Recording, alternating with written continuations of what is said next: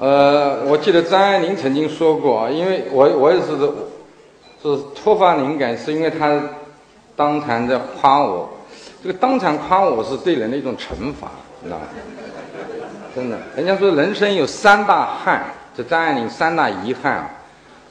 呃，第一个遗憾就是海棠好看，海棠无香，海棠特别好看，海棠花特别好看，但它是没香味的。食鱼好吃，但多刺，就是食鱼特别好吃，但是它的刺特别多。还有一个呢，就是《红楼梦》好看，但是高鹗来续写，就是高鹗他说了句粗话。啊，这个意思就是《红楼梦》不应该呃这个被高鹗续写，也是人生的一大遗憾。但人生有三大惩罚，其中有一大惩罚就是他刚刚给我的，就是当面夸人。其实我想借这个机会和大家认识一下，因为我想象坐在这个地方的人都是读书人，而我呢。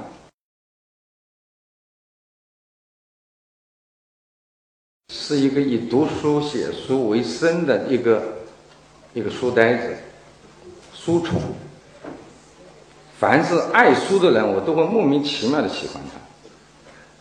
就是现在啊，你要人家说有哪一群让我哪一群人让我最亲近，就是读书人。只要这个人是，只只要这个人他是读书人，我一下子会会会会。对他产生感情，啊，生活当中我有时候我是一个很性情当中的人，有时候一高兴，呃，有时候有人来找我办事，我说你读不读书？他说读书，那我就帮你办。你说不读书，我就老是不不不给你办。就是偏执到了我对读读图书和读书的人有一种偏执的感情，这是为什么？我自己都有时觉得很纳闷。你其实我是在乡下长长大的，我我小时候没读过书。那你比方说，我我现在经常有时候我我我我的母亲才八十多了，她有时候她看我回去，反正时时时刻刻总是拿着一本书。我经常出门呃回去的时候，肯定是拎那个包，一只手上我肯定是左手拎包，右右手肯定拿了一本书回去的。那有时候见面跟我父母简单的聊天以后，那他做他的事，我就坐下来看书。无数次的被我母亲和我的一些熟人问过：读书到底有什么用？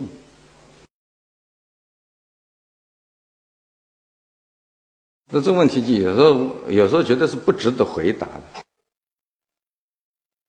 但有时候呢又觉得它是难以回答。那我后来在想，就比读书有什么用？这个问题，如果是问我的母亲，问我的父亲，你去问他，他肯定会告诉你，读书是没有用的。尤其是我读的大量都是文学书，是吧？他为什么会觉得读书是没用的？因为他的一辈子都是在为自己的生存而战斗，是吧？日日出而作，日落而息。他的一一辈子，某种意义上来说，他都是是解决一个问题，生存问题。他的生命还，他的生命还没有，只只是一个一个一个身体状态，他还没进入一种精神状态，所以他无需读书。对他来说，他首先不识字，其次呢，他觉得他难以想象读书有什么用。但是，对，如果这个问题你要来问我，哎，读书有什么用？那我觉得读书肯定用处太太大了，是吧？那我觉得，如果你你你要让我不读书的话，那我宁愿死掉，肯定是这样。而且我相信，很在座的人都会这样。比方说，我们我我我们跟你跟你做个判判决，就是你你的以后生命当中不能让你读书，你会怎么样？你忽然会觉得，你精神当中。最好、最永远的一个朋友被牺牲掉了。你没有一个，没有一个，哪一个？就是你生活当中任何一个朋友，亲人也好，父母也好，兄弟姐妹也好，都我觉得，就就亲情而言，就朋友的而言，没有谁比得上一本书，或者说，比不能说一本书吧啊，就是没有谁比得上图书的价值。我自己有很很深的体会，就是说，我觉得有时候烦恼的时候，或者高兴的时候，我都是想到书。当你沉浸沉浸在，就是你的高兴，它书文字也能跟你分享掉；你的不快乐、你的烦恼，文字也能跟你分担。就这种感，而且书它是默默无声的。你生活当中的朋友啊，真是有有时候还朋友还有反目成仇，是吧？有时候朋友也会给你增加麻烦，包括亲人、孩子都是这样的。一方面给你带来无穷的快乐。就我自己养过一，我我我我有个孩子，今今年十四岁。那有时候他给你的烦恼也是也是也是真是非常头疼。我我自己觉得，想来想去还觉得书是最好的朋友。他从来是安安静静的，你需要他的时候，你翻开他的时候，他就对你笑；你希你希望他哭的时候，他陪你哭。就这种感受，我觉得。我我是有生气的感受，我不知道我我不知道大家是有什么感受啊？我相信能够坐在这里的人，其实都是对书是有感情的。对书有感情的人，我相信心灵都是被放大的人。而我们这个时代，我觉得最大的缺憾就是心灵被遮蔽了。我们过分的去追求物质。过分的强调物质的价值，过分的强调物质在我们生活当中的地位。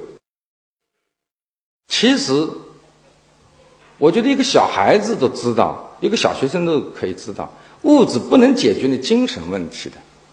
那你有钱是吧？你是亿万富翁，你当然你可以住住住住豪宅，你可以开宝马奔驰是吧？你你生病了以后可以去看专家门诊，不需要排队。你要去呃，你可以你你要去北京、上海出国，你可以坐飞机是吧？甚至你还可以坐宇宙飞船，因为你有钱。但你们想想看，这些问题，我们刚才说的这些优点，它它是解决了什么问题？它解决的只是身体问题，或者说它只是善待的身体，是吧？钱只能善待的身体，我就说你做，当然你住豪宅肯定是住住住比住筒筒子楼要舒服，是吧？那身体要舒服一点，是吧？你开奔驰宝马，它的防震功能特别好，万一有车祸，可能它的安全系数也特别高。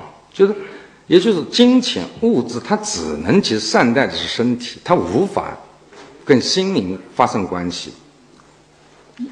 你有一一个亿。但是，你的感情出问题了，你这个一个亿照样解决不了，是不是？那富士康、郭台铭是最明显的，是吧？那都那那是亿万富翁，那人家的富士康事件出来，频频的跳楼，那我我想象郭台铭那那阵子是肯定是非常难受的，是吧？他的员工接二连三的跳楼，成为。全世界的一个话题，富士康成了一个有有有有这个这个员工频频在自杀，有人有各种各样的猜测。在那个期间，我想郭台铭他的痛苦，他并不是因并没有因为他是个富豪，他就不痛苦了，啊，很多人因为有了钱了，他的家庭分崩离析，离离世了，是吧？感情出了问题了。当他感情出了问题，并没并没有因为你有钱就可以去弥补你的感情，把你失去的恋人或者把你破裂的感情去修补好，钱都解决不了的。但这些问题谁能解决？哎，阅读是可以解决这些问题，知道吧？它不是直接解决。它是间接的解决。当你打开书的时候，你真会发现这个世界原来是多么辽阔，是吧？青草原来是那么绿，天空原来是那么蓝。你会发现，可能一万公里之外，或者是一千年之前，有一个人他曾经经历过和你相似的痛苦。你忽然你的你内心的痛苦一下子会得到安慰。哎，你忽然发现，是吧？你一个宁波人，你看到哦，杭州也有一个人也在曾经一千年之前，或者说当下，跟你在经历着同样的痛苦，这个它就是一种安慰。这人就是人，所有的无力无助都来自于孤独。当你的孤独被消除，或者说被减弱的时候，你的痛苦也会被消除减弱。这个就是这个就是这个心心灵，它就是这样这么神奇的。我刚才就说了，你有钱是解决不了这些问题，是吧？你的感情破裂了，钱是满不可能去弥补的。但是当你翻开书，你在看一本小说，或者说看一本甚至是一个哲学著作，那它里面谈到了哦，人其实是感情出现危机，人的一辈子感情上要接受磨练，这都是人生的主题。你看了这些话语，或者说看到有一有一个人跟你在经历相同的痛苦，你的内心就会就像被熨斗熨了一下，你会一下就舒服了，知道吧？是吧？这很简单的一个道理。那人人生到世界上来说，他就是一个受苦的嘛，是吧？一方面是我们我们我们来我们来享受快乐，同时呢，我们也是来经历。苦难的，人生在世，苦难一世，是吧？那这些东西，我想，如果说对一个痛苦的人来说，他在书本当中读到了这样的主题或者这样的内容，对他心灵就是一一种安慰。那，OK，还有一种人，他非常幸福，是吧？他很想跟人家分享，是吧？他其实那那怎么分享？这个时候，他当他翻开书的时候，他不，那并不是你，那你说我有钱，我去飙车，啊，我到酒吧里去喝酒，当然这也是一种分享，也或者说，呃，放那个把痛，呃，把把快乐体现出来的一种方式。但是这种方式，它绝对不是一种根本的方式。那你你去飙车，首先啊，这个我觉得它是这样的。我当然不要说的太恶毒，这种那飙车也有可能出现车祸。关键是这样分享一个与人分享快乐，也是他一个人是谈不上分享的，他不可能跟一辆汽车去分享，他必须要跟人去分享。但是你生活当中没哪个人随时都可以在你身边，随时都能理解你，随时都能接受你的快乐。有时候甚至是你的你你今天在这个单位里得了这么一笔奖金，你很快乐。当你跟身边一个人说，身边人可能。你还，他不但无法分享，他可可甚至还要，是不是啊？那人与人之间就是这样的嘛，是吧？那那个那个那个有一种哲学，就是他人就是地狱，是吧？人生就是暗战，是吧？就是还是打开书，你会发现，在书中你寻找到有一个人，可能也会有你这样的快乐的时候，你忽然觉得也是觉得，哎呀，这个生这个生活真美好，是吧？呃，有一个人，他跟我虽然不认识，但他在跟我品尝一样的甜蜜，就是心灵的感受是很奇妙的。他有时候不不是要求一对一，他心灵是不务实的，心灵是务虚的，那么这人而人生就是这样的。你如果过分的实的人生，它是非常可怕的。那种自杀，就是有问题想不开。自杀或者做极端事情的人，都是他的生命面就太实了，是吧？就面面壁的人生，他不知道退一步，海阔天空，他不知道人生是需要暂持有度，就是又要有虚，又要有实，其实还要有虚。就像我们生活当中，你你需要也需要水。就是硬现现实生活是非常硬邦邦的，孩子要就业，或者对年轻人来说要是要买房子，对一个小孩子来说他要高考、中考，对一个从事在政界的人，还有个仕途，其实这都是都是就是人生处世俗都是硬邦邦的，没哪没哪哪个东西就是好像你想起来是很很舒服的，都到处都是竞争，到处都是敌人，四处都是陷阱，就是现实生活就是这样，这没办法，你你嗯，但是呢，是什么东西来缓冲这种东西？有的人他就像书本当中。就是书本里面书文字是属灵的，文字是温暖人心的一种东西，它很很柔软。你打开一个书的时候，你的内心马上会静下来。当你人当你心静下来的时候，那个心就变得柔软了。你会明显的感觉到你内心会变得柔软。你只有柔软的内心，才能去抵抗这个坚硬的人生、坚硬的社会。所以人家说。呃，古人就是经常说说书中自有黄金屋，书中自有颜什么颜如玉，是吧？黄金啊，美女啊，都在都在书书本当中。但是我们现在觉得很奇怪，就是我们这些年，我们国家的经济确实很发达了啊，呃，条件越来越好。房子也越越越好，口袋里钱越来越多，但但但是很奇怪，我们对书本的感情真是越来越远了。现在读书人是越来越少。那八十年代，我我我看我在座的还是有有一些年龄可能比我大，甚啊。其实我们经过八十年代的人是最有体会，那个时候是每个人都在看书。你到公园去散步，所有的椅子上坐的全都是读书人。城市里、公园里，到处都是英语角、法语角、汉语角，到处，大家都在看文学作品，大家都在读外语。那现，那现在我觉得很奇怪，现代人为什么？就那时候我们其实是很贫穷，是不是？要房子没房子，要吃没吃。八十年代的时候，我们国家还是很贫贫穷落后的时候，但那时候我们的精神面貌非常好。我觉得这种精神面貌来自哪里？就是大家来自于读书。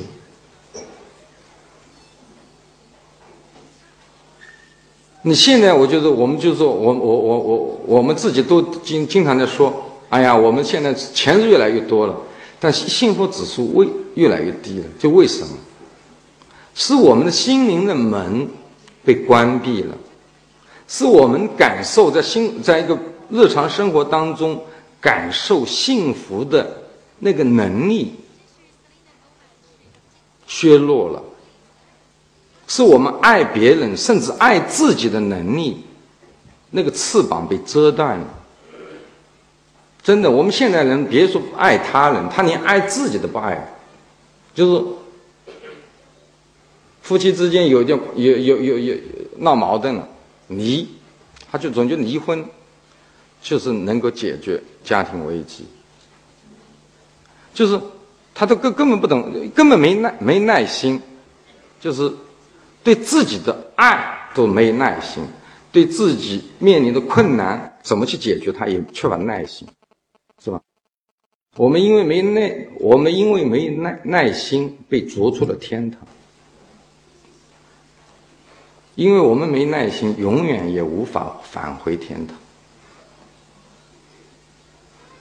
就是这些年，我一直在写了一些谍战。就是这说实在话，人家都说：“哎呀，你现在那么火，你真聪明。”就是写了这么，就说可以名利双收的作品。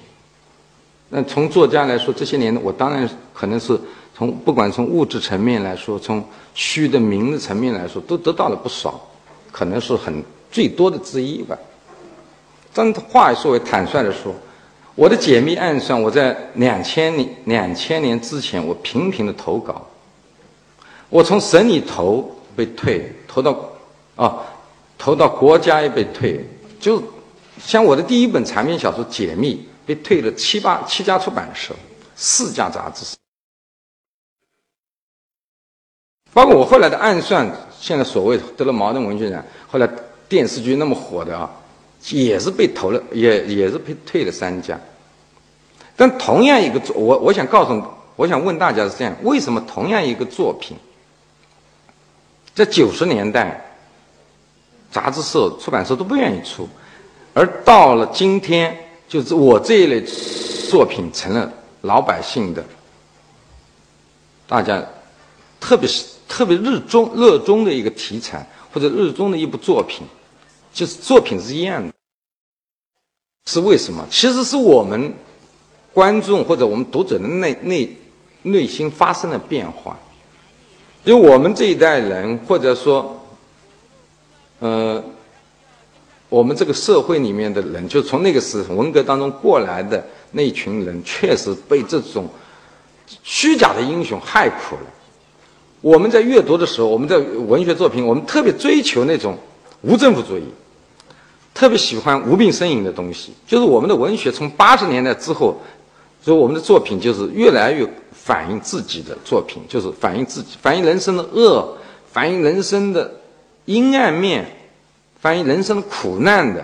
这这样的很长一段时间，我们是我们的文学作品，我们的影视题题材，真的就是对那种东西特别感兴趣。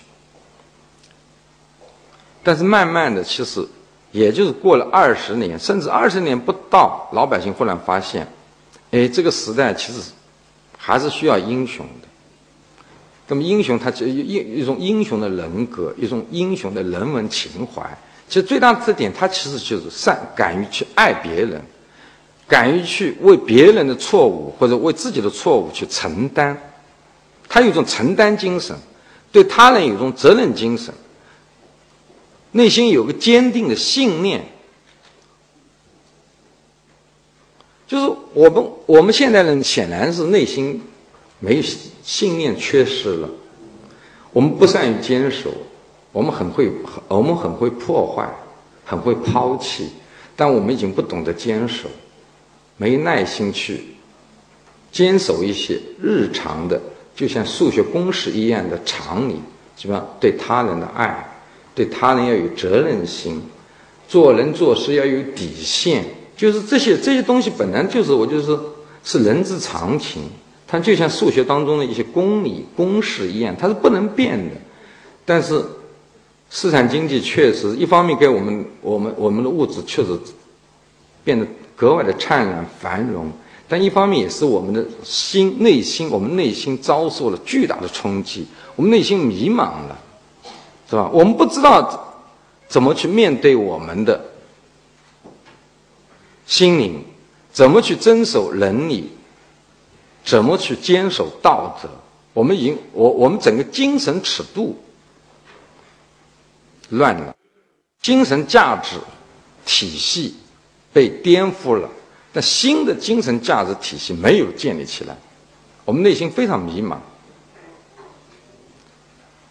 因为迷茫，所以我们虽然腰缠万贯，但是我们。没有幸福感，因为这个社会当中就是基本的人类的一些基本的一些底线频频的被破坏，所以我们的生活就虽然我们现在就是有强大的警察和军队，但是我们走出去还是觉得有一种恐惧、不安全，这种不安全感随时都是在你的心里，这是为什么？就是我们这个社会，它这种就是正常的伦理道德体系会彻底被崩溃之后造成的。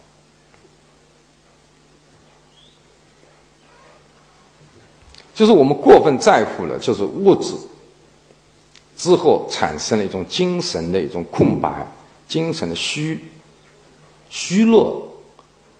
其实，但我就说，这个都是转眼之间，其实。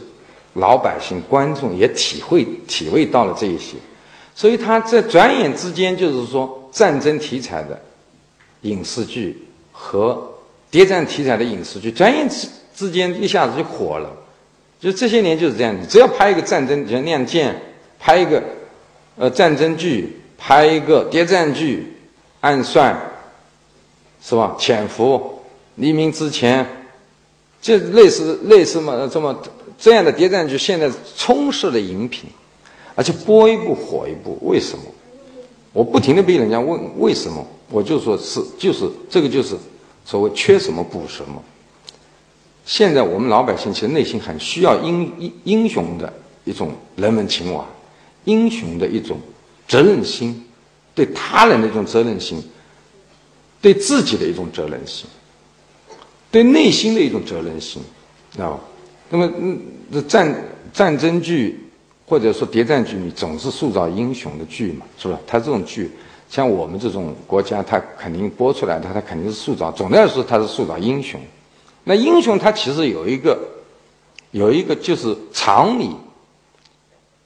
不管什么英雄，他有一点是必须的，有的，他内心有信念，啊。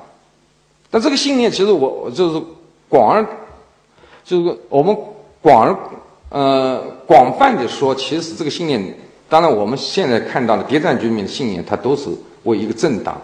其实这个信念你可以是为一个人，是吧？为一个人坚守一个，为一份爱坚守一个什么东西，是吧？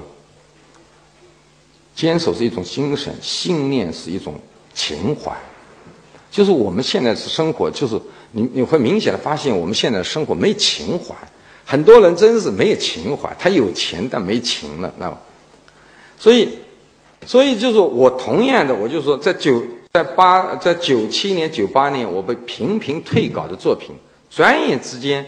成现在成了，现在最火的作品，作品是同样的一部，但是反反应完全有天壤之别。是为什么？是我们的内心发生了变化，是我是我们在座的，就是我们整体老百姓的内心发生了变化。我们为什么发生变化？就是我们经历了这么多的物质的繁荣之后，我们发现我们内心更迷茫，我们的幸福离我们更远。是那么。也就是说，他在引起一种思考，知道吧？幸福其实真的不是有物质可以种出来的，幸福它就是需要有心灵去滋润出来的，你知道吧？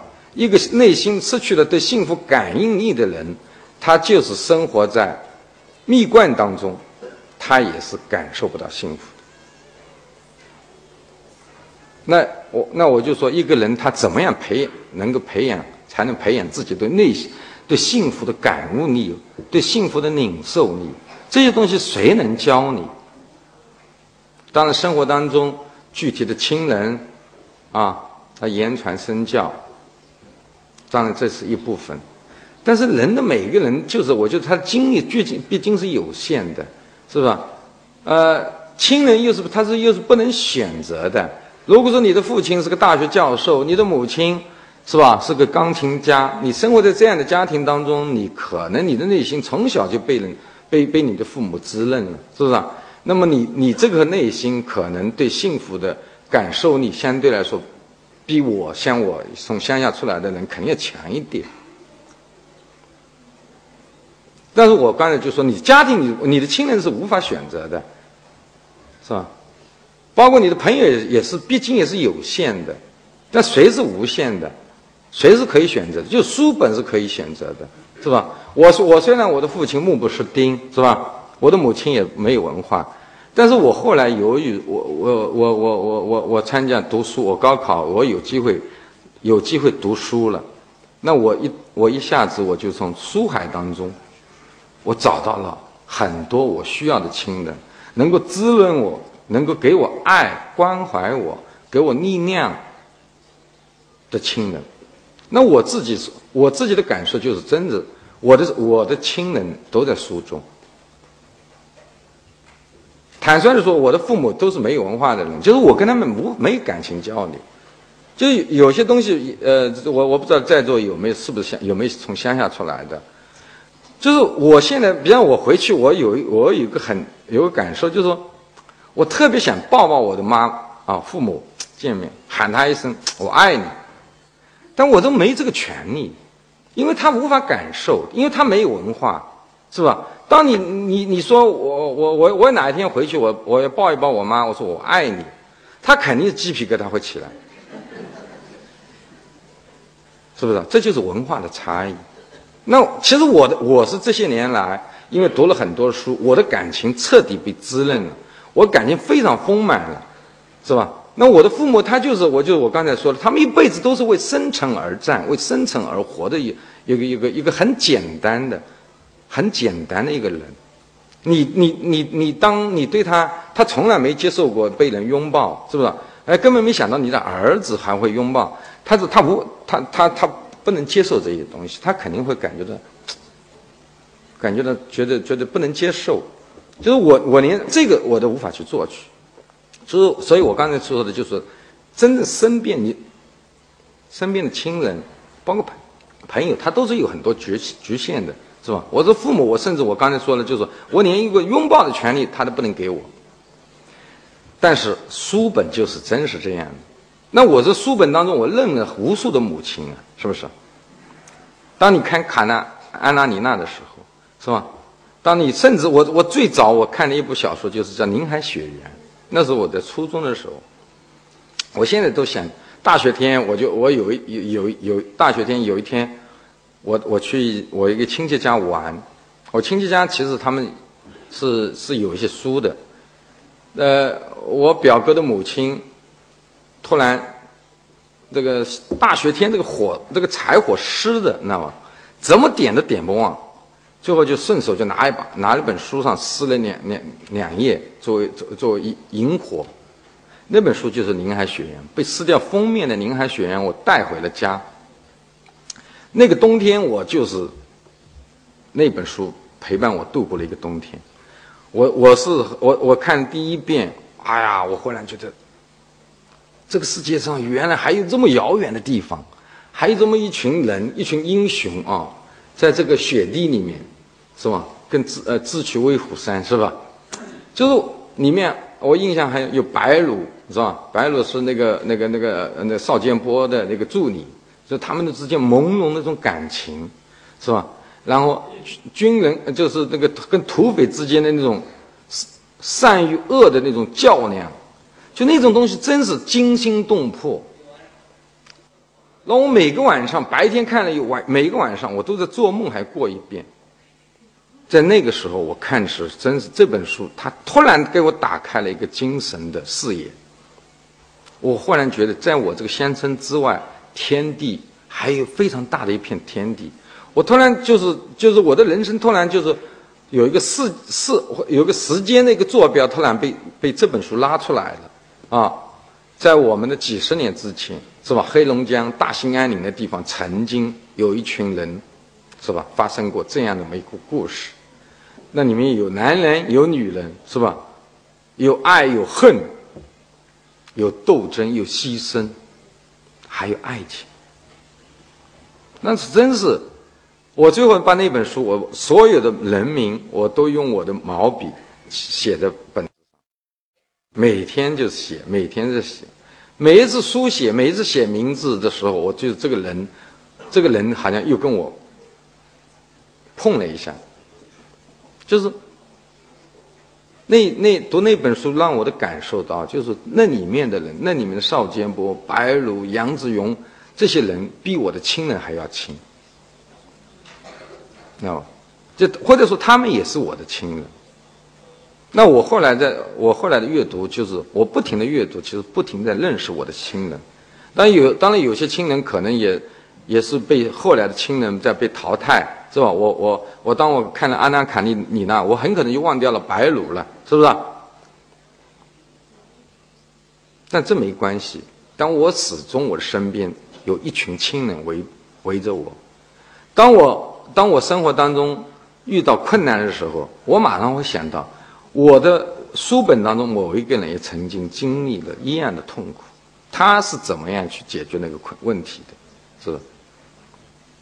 就是书成了我的精神的一个无限的一个参照体系，它成了一个我的仓库。我真的，我我想要什么都可以在我的书本当中去要，在我的阅读经验当中去要到。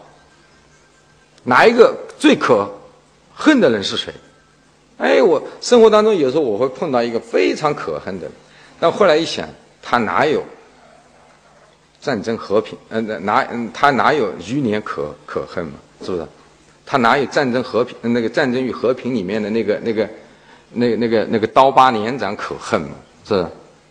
就是你有一个有个很强大的参照体系，就是你的生活突然不是孤立的，就是我个人突然和人类，我我自己觉得啊，真的和人类一下子接通了，你的情感和人类接通了。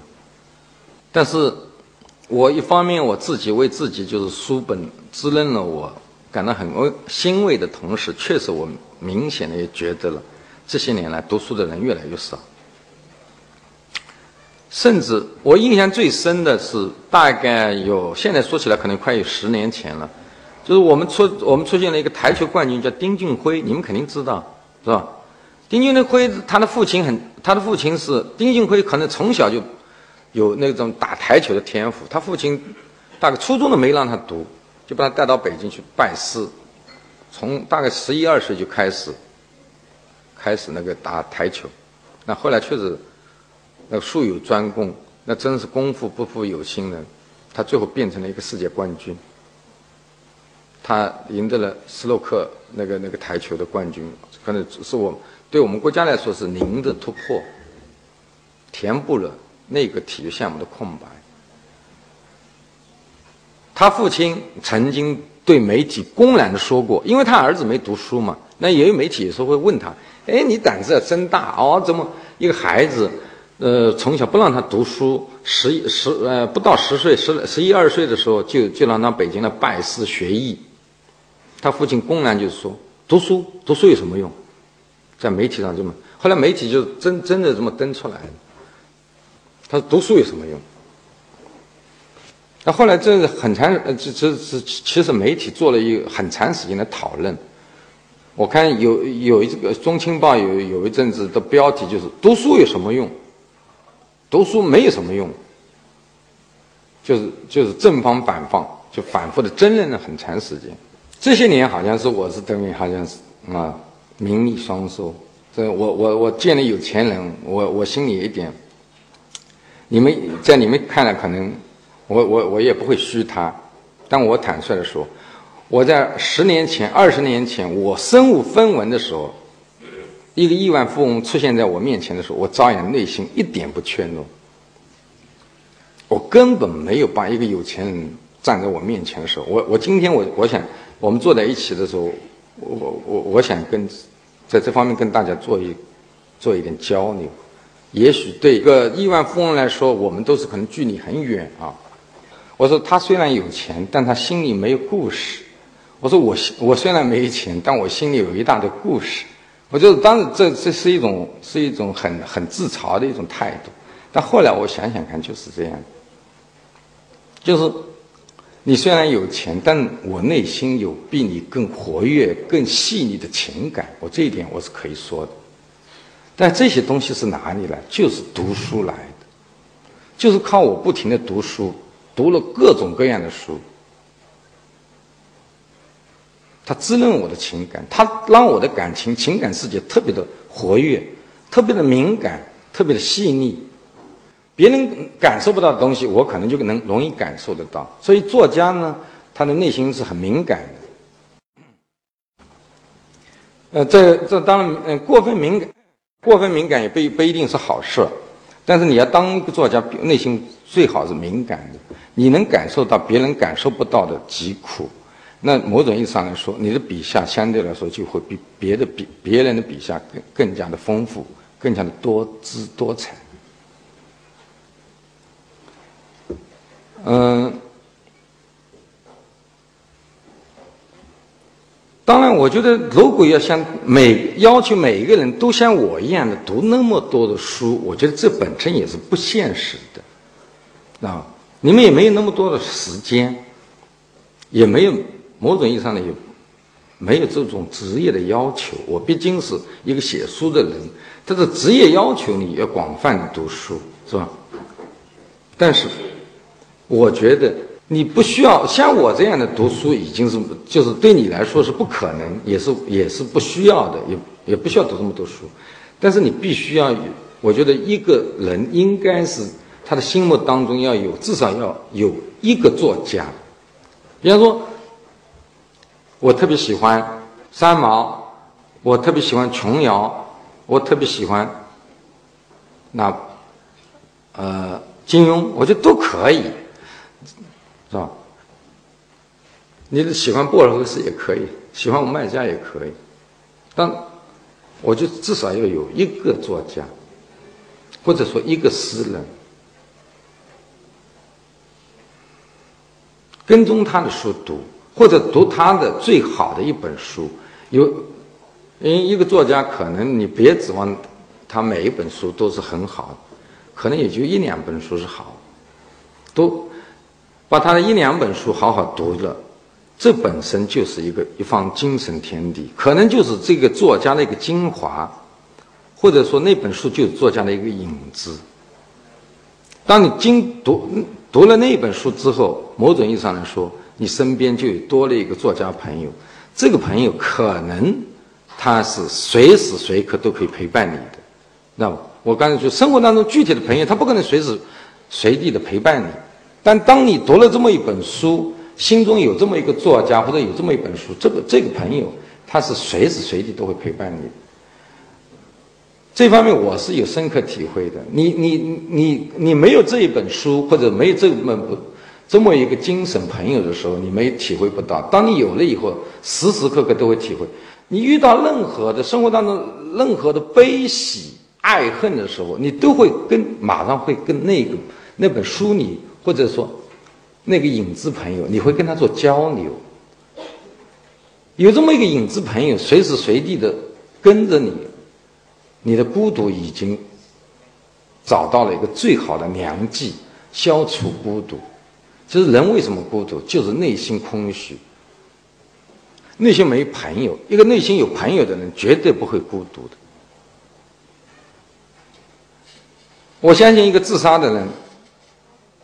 他是因为内心孤独，因为没有朋友，心里有朋友惦念的人，他是不会去自杀的。那他为什么自杀？就是因为他对这个世界彻底绝望了，连一个连一个拉他的影子的手都没有。我相信一个读小说的人，一个每天读小说，或者说一个每天在看影视的。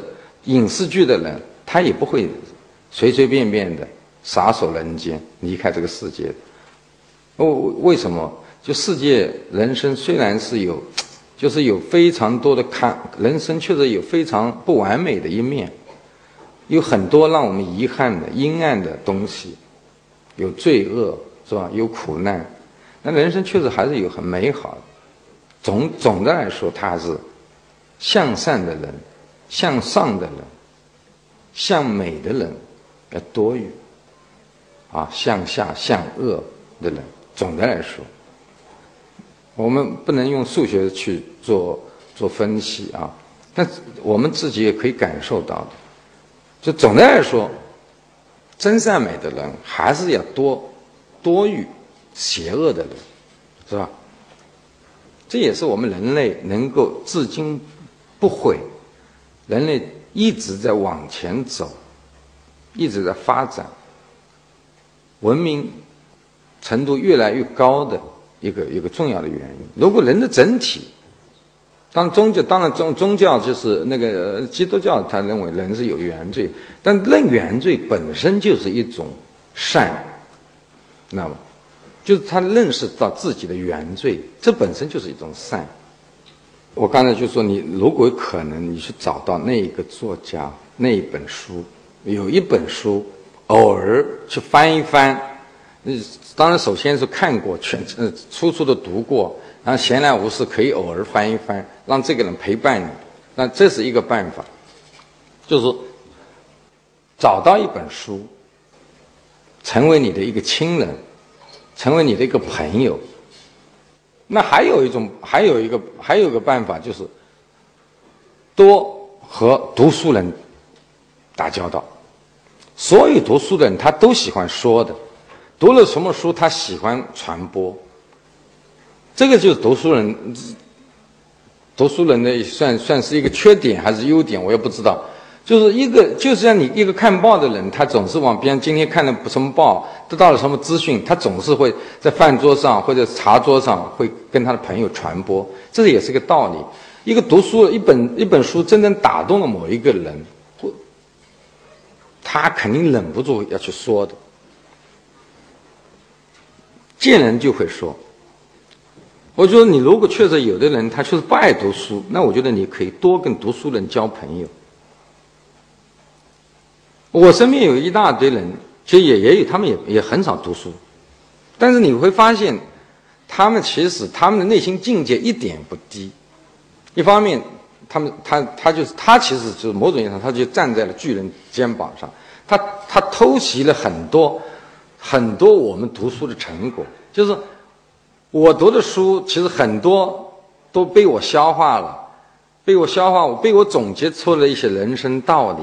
我平常跟他说了，他他他他他接受，而且这种都都不是有意为之的，都是都是像，这真是春风润雨一样的，因为你经常在一起玩，慢慢的潜移默默化的，日积月累的，慢慢的他就提高了。一个摄影，一个一一个是体育老师，他确实不从来不读书的，知道吧？他说读书他就头疼，是吧？他没这种习惯，这个没办法，是吧？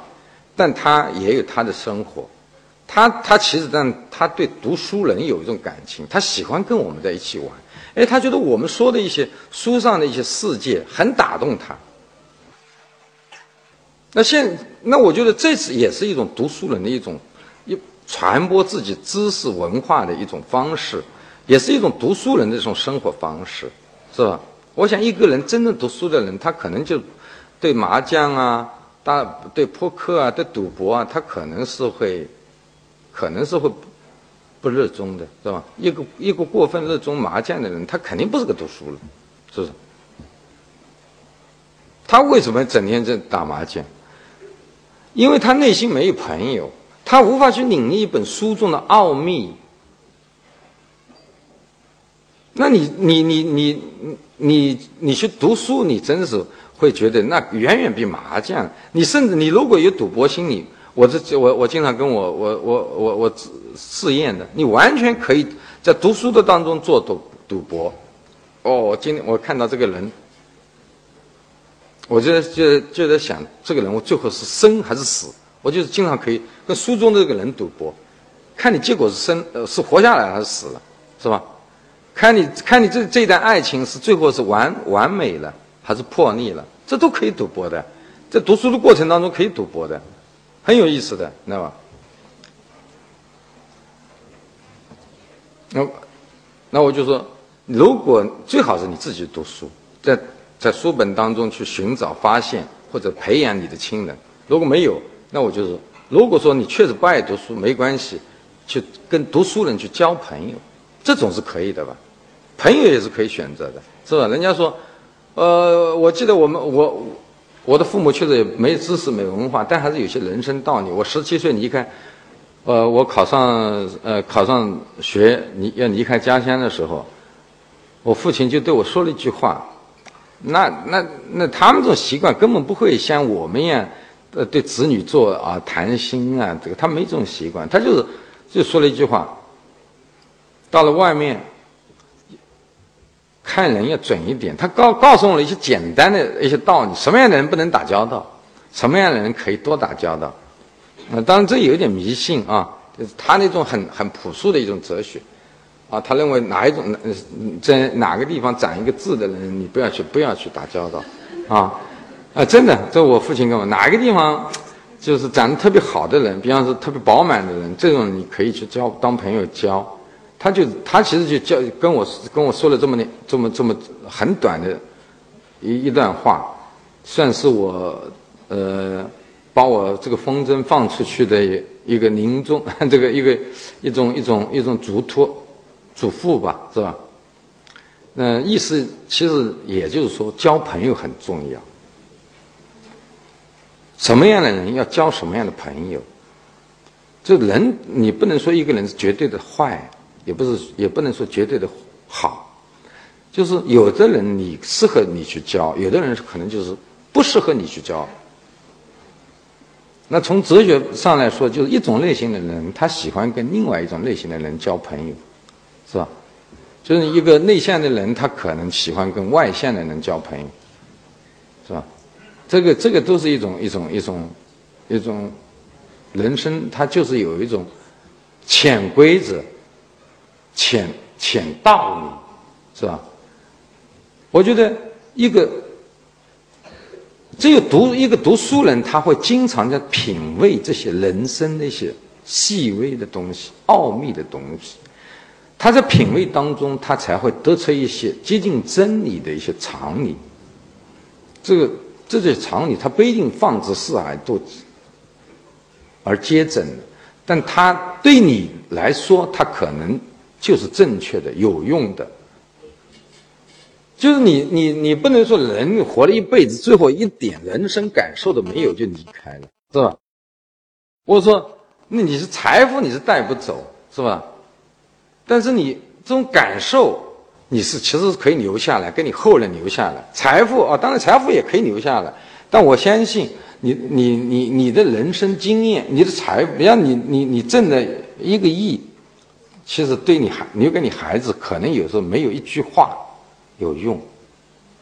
你的人生，如果我想你走了八十年、九十年，或者说五十年，你总会有一些人生体会。这种体会是不是你独到的个性？是是你完全自从你自己的人生里面总结出来，血的教训也好，还是玫瑰的经验也好，你总要留下一点东西吧。这一点东西。哎，你别以为你想要总结一个血的教训、玫瑰的经验，这不是一个没有读过书的人可能也是总结不出来，因为他的内心可能一辈子都没被打开过，他的心灵一直是处在黑暗当中。其实心灵完全是我们身体的一个器官，你不要以为它是个虚的，它没有这个东西，它心灵绝对是有这个器官。就在宗在宗教里面，像像到了到了，你要是信基督的话，嗯，他就是在基基督教里面，心就心就是心灵，不同于心脏，或者说它像心脏一样是人体的一个器官。但这个器官，有的人可能是终生没有被使用过。那对这样的人，那我我我是，你你你你有再多的钱。或者说你生你最后收藏的这么怎么辉煌，都是不会让我博得我的尊敬，因为我觉得他他的一辈子其实是就是你想象一下，一个心灵没被打开过的一个人，我觉得他是可怜的，是吧？那人家说人的一辈子是活感受的嘛。这一被心灵打开的人，他的感受，他的他的苦，他的苦难，他的欣喜，他的幸福，才能被充分的体验，是吧？那我经常在想，就是说，我和我的父母，哎，人家说，呃呃，我的父母有时候也，我的父母，尤其我的母亲，经常看我，有时候有时候回去啊，老在看书，老是会写，有时打电话来说你在干什么？我说。他在写东西啊，昨天晚上没睡好觉，就是因为东西没写出来，在想一个东西没想通，没写出来。他他觉得你活得挺痛苦的。我母亲，我我我在我母亲看来，就是我我肯定比他活得痛苦，他肯定比我快乐。他怎么快乐？你比方说，你告诉他，你打个电话啊，你说我的一个一个呃呃。啊，比方我我我今天又得了个什么奖，是不是？哦，那那那他他他绝对是很快乐。或者说我今天嗯回去看他了，他也会很快乐。但是我我我我虽然他是他他是我的母亲，我一直在想，他的生快乐，他的幸福感都是档次都是很低的。或是或者说他是很低级的啊，他很很初级的，他获得的那种荣誉感、幸福感、快乐感都是很初级的。或者说都是很简单的，深入不下去。就我我最简单的，你可以分享，可以打开电视看和《亮剑》分享跟《亮剑》导演、《亮剑》编剧的在剧情当中的喜怒哀乐，他就没法分享，是吧？这个就是这个这个就是这很形象的比喻。为什么？就是因为他没文化，他的他的内心就是无法，就是他内心从来就没有被打开过。那打开而打开内心是需要知识、需要文化的，知道吧？知识就是一双纤纤的手，它是拨动心弦的一双纤纤的手。那我一直我我我我一直觉得就是说，我想今天来到图书馆，其实。在座的我我我我发现很多人是从事图书馆工作的。我我我刚才说的那个布尔赫斯的布尔赫博尔赫斯那个作家啊，那个那个阿根廷那个作作家布尔赫斯，他就是图书馆馆长。他他后来成了总统的，他们阿根廷总统的朋友，因为他是个他是一个不同是不同政见者。他的对立面下台，新的总统上台以后，那总统是他们家，呃的，等于他经常到总统家里去做客。那他希望他问他，就是他想其其其其实想褒奖他，就是问他你想要什么？他说我什么都不要，如果可能的话，我什么官职都不要。如果是可能的话，我就让我去当个图书馆馆长。他最后就当了阿根廷图国立图图书馆馆长。所以我一直也有这种想法，我说如果可能让我去当个图书馆馆长，挺好，真的。就是每天跟书做书跟书打交道，每天跟一群读书人打交道，我觉得这是最抒情、最安全的一个世界，也是最生动、最宁静、最活跃，就是。又是又又又是最就是，一方面是极其宁静宁静，一方面又极其活跃生动的这么一个世界，你在现实当中是找不到的。还有我还有一种小小小的迷信，我觉得一个读书的人，他绝对做恶行恶都不会行的太，就没底线的，知道吗？我曾经是一直，我想一个热爱小说的人，每天在看小说的人，他不可能去杀人，不可能去犯罪。他他的缺点可能最多就有点想入非非吧，是吧？在生活面前有点不切实不切实际，会经常有一些幻想，有些有些莫名其妙的念头会冒出来。但我想他肯定不会去杀人放火。什么样的人会去杀人放火？是不是？肯定是心灵出了犯毛病的人，他肯定，我想一个人都会因为贫穷去去杀人，贫穷不是他的根本，是因为他内心得了病，或者他内心彻底迷失了，内心醉掉了，内心死掉了，那，那些贫穷贫穷的人多的呢，是不是？为什么就那个人就是为了为了为了为了一百二十七块钱抢抢一百二十七块钱把一个出租车司机杀掉了，是吧？那还有个那个前不久刚刚判刑的药家鑫，是吧？更荒唐，是不是？一个女孩被他创创了，完全还可以救，他就担心这个女孩将来去找他麻烦，就居然捅刀把他捅了无数刀，把他捅死了。呃，好像前不久就是好像就是一个星期前判刑判了死刑，大学生呢还是？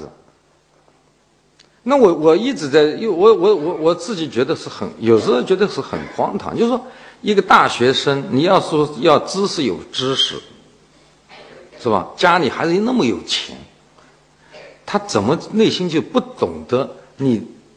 你面对是一个生命，而且是个女孩子，是不是？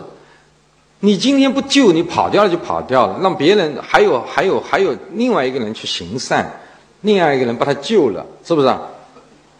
他他就他他他他他就是当场，他就想，万一这个人，是吧？他都他自己说的嘛，我就怕他事后来找我麻烦，我干脆一了百了。但我，但你真的不想一想，你不，你这是一个生命的嘛？你还不是就是一个生命的嘛？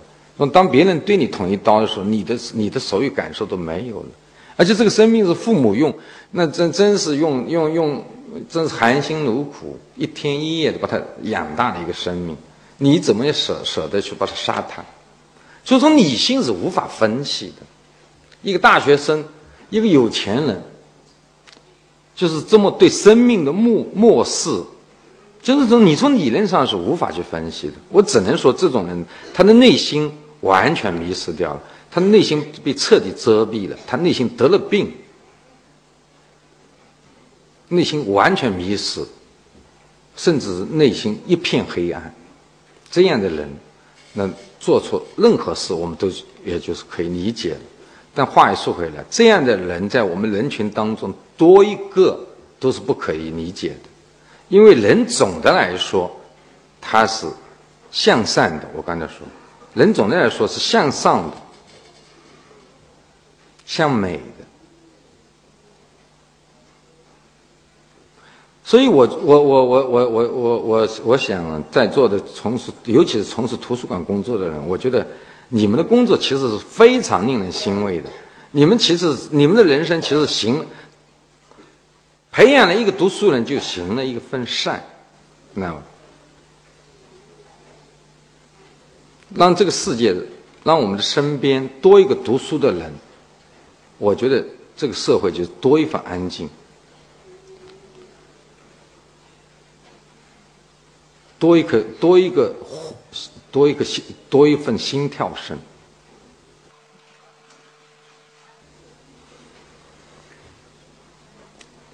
就我我我觉得我是我是属于漫谈性的啊，那我觉得谈的好像我自己觉得好像谈长，其实漫谈它特别需要特别需要有回音。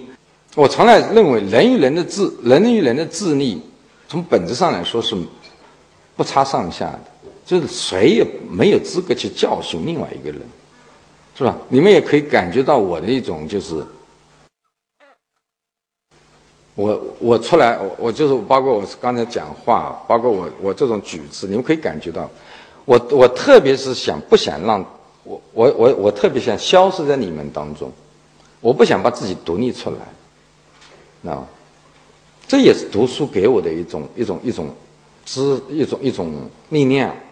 或者说一种境界，就是一个真正聪明、一这个真正智、一个真正的智者，他是不是要去独立于人？他是要融入于人，是吧？那一个暴发户，他他他就是就怕你不知道他身上有钱，他到任何地方他都会炫耀他有钱，他戴戴他戴的金戒指可能是。很粗的、很大的，是吧？他戴的项链是很沉重的，他就为了炫耀，他他开的车肯定是肯定是很高档的，这就是一个暴发户的形象，是吧？暴发户他就怕你不知道他有钱，他要告诉你他有钱，他要从你他要表示出你和他的区别，或者他和你的区别，他时时刻刻都要张扬自己的钱。张扬自己独因为钱而带来的这种地位，他要告诉你，你比他低，你比他穷。但是我要告诉他，当你这个话这么说的时候，其实你已经是比的比我低了。虽然我没有你钱，但是你这么张扬的时候，其实你已经是很低下了，是吧？当你的钱用来炫耀的时候，你这个钱已经成了你的罪。所以，与其有钱，还不如对方那个没钱的人更博得我的尊重。这就是，这就是我的一种人生态度。我从来不希望自己独立出来，我希望消失在人群中。如果说我今天有知识、有地位、有文化，或者说也有一点有一点小钱，那我希望这些东西是与大家能够分享。它不是我的，我希望这些东西能够成为他人的一种接近我或者从我身上汲取力量、汲取温暖的、温暖的一种一种一种依托啊。那其实有有一种话是说的很通常的，这爱是越分越多的嘛，是吧？财富也是越分越多的。那当你一一个人只只会独享的时候，独自占有一个东西的时候，其实当你占有它的时候，其实你本身也被那个东西占有，或者说你被那个东西被消解了，你被那个东西异化了，你你成为了那个东西了。我希望我们今天的这这是这次谈话，就是对一个读书的人来说，你要相信你的人生跟让书陪伴，这是一种正确的人生。如果说你因为不要不要担心，哎呀，经我经常也会碰到，哎呀，我是特别喜欢读书，可是读书确实是让我。在现实生活面前，越读越无力，是吧？领导也不欣赏我有读会读书，我也没有因为读书变得更加有钱。我就是不要去这么，不要去这么，不要去这么想。其实我觉得，你读书最后的结果，它就是你内心更加有力。内心有力是真正的财富。那个真这个，我们都还年轻，是吧？即使年老了。你往前走，也难免会遇到很多困难。这些困难其实真是我们如果内心一点力量也没有，可能某一件事情就把你放倒了，知道吧？因为你内心有力，你会一步一步的，就是所有的坎都迈过去了。那你的人生就是不，就是不不停的爬坡，不停的迈，不停的迈过各种门槛，那也是那种感受，其实挺好的，知道吧？如果如果当然，我相信在座的都是读书了。如果你不，如果你你你以前不读书，或者是不爱读书，我希望还是还是还是读点书。因为我我我我今天谈话的主题是读书就是回家，其实读书的过程就是一个寻找亲人的过程。我想说的就是这样。当你拥有了亲人，你的生命就不孤独，你的生命就不会出毛病。这就是我简单的一种人生道理。今天跟大家分享，谢谢大家。